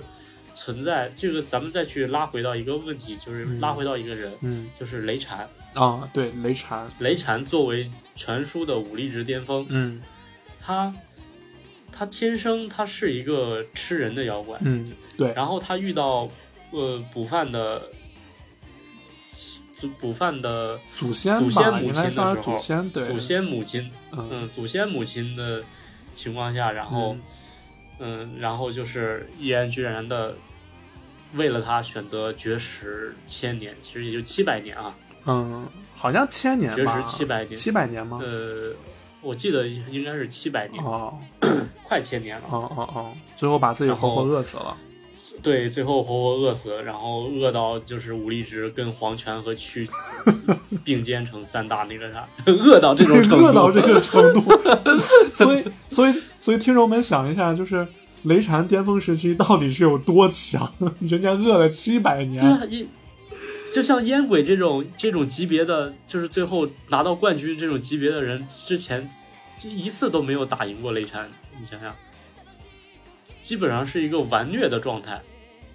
啊，对，刚刚忘了给听众们说了，就是呃那个时候呢，就是在魔界统一战之前，魔界是由雷禅、黄泉和蛆这三个三方势力占据的。就像《三国演义》一样，这种雷禅呢是一个，对雷禅呢，他是一个因为女人而变成了一个保守派，不吃人，不危害人间。然后黄泉呢，他其实就是想统一魔界，他野心比较大，因为他之前是跟藏马，对，他是因因为他之前是跟藏马混的，后来被藏马给那一组他，对，那一种的。对他被藏马给摆了一道，然后但是最后最后也是变强，然后也也他也是有格局的一个野心家吧，然后又又想利用藏马，对，然后屈呢，他就是他也是一个保守派，他就是屈他这个人他其实没有多大的野心，但是他强是他，但是他就是就是强，因为他之前是奴隶嘛，奴隶出身，他的心病注定了他不是一个那种争名好利的那种人。屈的经历很惨的，而且还以而而且还是那个什么，嗯嗯，就是那种嗯那种奴隶出身，大家懂的。逼对，就是就是很可怜，虚的身世其实很可怜的。对，虚的身世充满了充充满了黄色与暴力，就只能对，直到他用一瓶硫酸泼在自己的身上，把自己的一半身体变成了一种腐烂的样子，他才算从那个魔掌，就那个逃过从那个魔窟里面逃了出来。才能逃过自己的养父。就我觉得我们已经隐隐晦隐晦的说出了很 说出了这些大概的东西。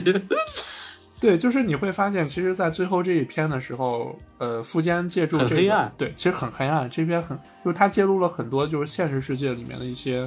丑行、一些暴行。讲句实话，魔界确实比人界也好不到哪儿去。对，也很乱嘛，要不怎么叫魔界呢？对吧？我们再回到雷禅这个身上，嗯雷禅他他本身他他这个族群叫食人魔，嗯，这个就其实它又是一个哲学性的问题。他可以不吃、嗯不吃人，但是他生来就是吃人的呀。对，就好像是我我们人类生来我们吃米饭或者吃菜或者啥的，嗯就是这是本能吧？我觉得对于他们就是食食肉动物，你让它硬对啊吃草，对啊吧？就它也可以吃草，但是，哎，就本能嘛，就是他在 他在食物链中的地位决定了他的本能就是那个样子。呃，还有一点就是说，嗯、雷禅能成这样，也也是也是也是意料之中吧。嗯对，就是烟鬼曾经说过，那个优助，他说你都不知道你跟你爸有多像，啊，为了女人，所以说我们代入一下，如果说让那个优助为了银子，银子跟他说你以后别吃了，以优助说那他不会考虑对他不会考虑那么多。行吧，那不吃不吃，那我就不吃吧，那我就饿着吧。真男人，雷禅、雷禅跟优助也都是真男人。对他们就很很天真嘛，然后也很随性与天也。很热血。我觉得，就我觉得雷禅年轻的时候一定也和优助一样，是一个热血笨蛋。我觉得，就是很挺单纯的吧。我觉得雷禅其实他还是魔界这边，魔界这边结束以后，飞影最后是留在了魔界。呃，然后其实普范本来也是留在魔界了，然后后来又从魔界跑出来了。呃，对，因为啊银子，因为影子算是吧，算算是是确实是因为影子。然后藏马，啊、藏马它是魔界和人间，它是来回走的。我记得后最后的时候是，哦，对他也是是因为后来就是开通了嘛，因为对那个烟鬼在在在那个什么，在获得冠军以后，还有一点他要求的是就是互通啊，因为因为就是当时呃藏马也说过，其实妖怪害人，嗯、相对于人害人。这个概这个几率是千分之一，对，就是你说真的，你人可能一个人这一辈子也碰不上一个妖怪，但是人你这一辈子要碰到很多人。然后在最后这一个嗯篇章，其实又体现了一次就是桑园嘛，嗯桑园这些戏份不多，但是他就很能看出来知进退。桑园，桑园就真的是一个很知进退的人。桑园知道，首先他知道这个这个魔界统一战啊也没我啥事儿了，然后再一个，再一个就是 桑园，他突然发现跟他一块并肩战斗的人，都他妈不是人。对 对，就特别搞笑。最后就是反而发现跟他并肩战斗的，就只有桑原是一个真真正正的人类。对，那那对，那面对于好友这样，那人家都有 buff 加持，那我我就是一个普通人，那我应该去另谋我，自己的那我应该，其实我应该过一个我普通人的生活。对，那我干什么？那我啊，就对考大学。真的，桑原最后成为了这个学霸。对他成了个学霸，他从一个硬派不良少年成了一个学霸，就是也是很很男人的一个一个表现。然后后来他人缘什么的还不错，对桑那桑原人人缘巨好啊！你就是这个，就这部动漫里面每一个人跟桑原关系都特别好。你别看飞影总是总是臭桑原，但是首先飞影就有那个性格，第二就是飞影其实、嗯，飞影其实是很很肯定桑原的。飞影，对对对对，他一直在是嗯，对。然后那个我我记得最后一集的时候，呃，有有一个分镜是桑原就是在那个课桌上把那个笔放在嘴上，就在撅着嘴在那想啊，嗯优助他们现在在魔界不知道怎么样了，就是一个非常日常、非常一个生活生活向的这么一个。一个场景，当时我觉得反而就、就是小的时候看，因为小的时候看什么都不懂，觉得他画的糙，然后后来长大以后我就翻过来看了几遍，就是我反而很感动这么一个一个场景，就是对，就是，呃，因为白书不同别的别的动漫，就是最后轰轰烈烈，它它最后的那种平平淡淡让，让人觉得就很很有很耐耐人寻味吧。对，就大家最终还是回归了各自的生活。对，就是这群人在呃在就是当初为了这个夺取吧，也算是怎么着，就是在经历过这种黑之章以后，对啊，各种各样的原因。自己上演对自己上演了一一个白之章这样的一个 悠悠白书嘛，这样的一个嗯、一个故事暗，处对在暗处去进行这样嗯 就是为也不算是为人吧，就是为三界而而为三界的发展而共同奋斗而。那个对共同奋斗的这样的一段经历，也算是，哎，算是怎么说，就是完结了一个故事吧。他们可能也是默默默默无名的这种这样的一个一个状态，最后又是回归到一个就默默作无闻的作为了一个就作为了一个普通呃普通人嘛，你看优助回去回去开了个小饭馆儿，开开卖拉面开大去了。排档，对，开开大排档，卖拉面，然后平时接点这个临界的一些抓妖怪的一些活儿啥的。藏马一边在在魔界办公，然后一边在人界就打理他那个继父的公司嘛，也也算是个 CEO 的级别。然后桑原、嗯。对桑原考大学，飞影考大学，对飞影留在魔界和区在一起，就是帮帮着区嘛，就是组 CP 了嘛。对，就组 CP，然后这个故事就算是圆满结束了。就我觉得，呃，富坚在刻画悠悠白书的时候，他相比较龙珠而言，他做的更好的一点就是，他你没发现他整部就整部剧下来，他里面出现的人物。每个人或多或少都给了一个归宿，但甚至在魔强统一战那一篇的时候，让朕死死若丸、洞使、囧还有邻居他们都出现了，他甚至给了他们一个归宿。对，就是在那种在那种极其紧凑的篇章，就是一格能交代一个人的 一个一个人的那个结局，对这个是太强了，太强了。对，就很难很难得。他甚至他甚至不光不光那个暗黑武道大会那几个那几个妖怪，嗯他甚至连仙水篇一开始出现的那些呃那些超能力者，都啊给了他们一个完美的结局。对都给了一个结局和一个归宿，而且我记得洞使和朕还和当时就是暗黑武道大会的那两个女主持人好像还谈恋爱了，是吗？嗯嗯嗯，对对，就是 CP 都不忘组。对，而且那几个就是后来魔界和人界友好相处的时候，那几个主持人甚至还甚至还在人界，然后组了个女团。对，就是这种结局交代的特别好。你反观对，我，我的我也不是说黑龙珠啊，我个人也是很喜欢龙珠的。啊我知道龙珠，呃，龙珠它最后其实 也就给了美人一个笑脸，还忘了蓝旗，这这个就不太那个什么了。当然，他那个结局也不错，但是 就是你对比这个完成度，还是这个略胜一筹。对，其实你那个呃，每部漫画它再好，它都有各自的缺点。确实，当时我在看《龙珠》最后结局的时候，我觉得这个结尾收的有点草，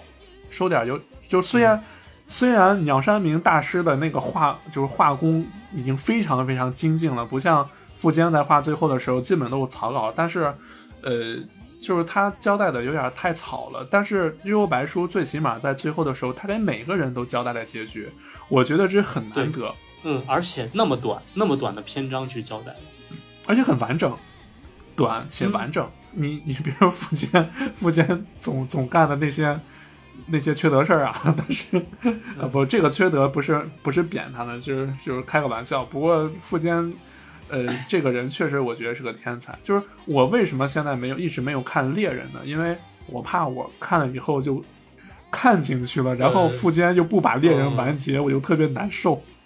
啊，这个这个是。然后说到这个的话，其实，呃，魔魔枪统一战这边就是一直还还埋着那个暗线嘛。我们嗯刚刚一直没有聊这个问题，嗯就是说，其实到最后他有一个小阎王的一个革命篇。哦，就对，我是想起来了。小阎王把他爹给举报了，对吧？因为之前就是灵界为了扩张势力干那些缺德事儿，就比方说抓抓魔界的嗯妖怪去洗脑，然后去嗯危害人间，嗯就举报了。然后嗯我我我分析他可能是因为这样，就是呃，在优助做这一系列事儿以后，包括魔界又开通了以后，嗯这个这个事儿可能有点瞒不下去了。哦，对因为老阎王在做这个的时候，小阎王他他怎么可能不知道？嗯，对，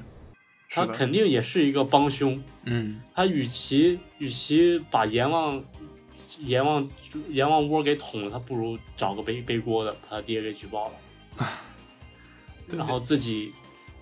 渔翁得利，可能有点过度解读啊，但是最后得利的，你想想，真的就是小阎王，嗯啊，这倒这个就这倒也是，很暗线的一个一个一个东西。嗯然后这也是涉及到就是福建一博他想表达的这种嗯把漫画参参与到政治去反映一些现实黑暗的东西，也可能是这个篇章画的短的一个原因。然后，嗯对，嗯、他真正的去他在我想统一战把这种暗黑的东西、灰色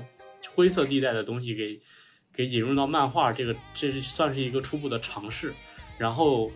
他在猎人真正的开始去把这个画到这种内核去画到里边。啊，所以说猎人猎人也是一个神作。回头有时间的话，咱们可以再把嗯猎人就是也聊一聊。主要是，哎，今天你说咱俩虽然把悠悠白书，其实有好多地方呀，也是还没有聊到。哎，不过今天实在是篇幅有限呀，哎，对，也没有这个真的是一聊真的是停不下来啊！哎，两个老男人之间聊聊起来喜欢的漫画根本停不下来。太多我们都没有聊的了。对，太多没有聊到了。我觉得看吧，以后有时间的话，咱可以再再出一期，就是把这个往深了聊一聊，然后顺便也聊聊就是对富坚老师这个人。今天也是光顾着聊漫画了，也没太怎么聊富坚义博。嗯对我们也没想到花了将近两个小时时间嗯，才把漫画捋完，结果还没捋捋太完。对一些细节 其实也还没有，也还没有跟大家聊到。对一些很有意思的分镜啊，嗯，然后表达形式啊，都都都没有都没有说完。因为这部漫画你看似是一个热血漫，但是你往深了挖，其实这里面每个人都是可以好，就是好好好聊一下的。其实你像护语里啊、藏马呀、飞影啊，其实都是可以的。是的，他每一期可能都都都能聊个半个小时、一个小时的每个人，因为他塑造的人物太立体了。对，就是富坚在塑造人物这一块儿，确实，我觉得至少在就塑造人物这一块儿，我觉得他胜于那个鸟山明大师的。嗯鸟山明其实他可能对于就是龙珠，他更倾向于那个战斗分镜，然后你像阿拉蕾，阿拉蕾就可能就更日常、更呃童话一些，就是好吧。今天咱们就结束了，然后有时间的话，回头咱们可以再细聊这个。其实今天已经聊的挺多了，一下这两个小时就过去了，就就感觉时间过得挺快的。是啊，嗯，啊聊不够这个，因为我个人是一个经典漫画的一个狂热粉，你知道，我是从上大学的时候开始，呃嗯，大概也也都都七七八年了吧，我每天啊晚上都要翻来覆去的去看这些经典的漫画。那回头咱们可以做一个专辑，就是专门聊聊这些经典的这些漫画呀。对对，行，你看这话匣子打开又又合不上了。那行了行了，不说了，行行今儿就收到这儿吧。行，收尾收收收收。行，那咱们今天今天就到这儿了。呃，另外就是给大家，嗯，给大家说一下，懒子先生以后可能会经常会和大家以声音的方式见面，就是大家如果喜欢的话，可以在评论区，呃，多留言，多鼓励。然后，另外我们现在原味电波也开通了自己的投稿邮箱，投稿邮箱的地址呢，我已经放到了专辑简介里面。呃，如果大家看不到的话，也可以私信问我。呃，这边我给我给大家再说一遍，是四一零七七三五六二艾特 qq 点 com QQ 邮箱。如果大家对自己的生活有一些小趣事，或者有一些想吐槽的，或者是你们有自己的真实的灵异经历，都非常欢迎给我们投稿。我们到时候会给大家专门做一期节目来聊一聊。那行，今天就到这儿吧。好，好拜拜。拜拜。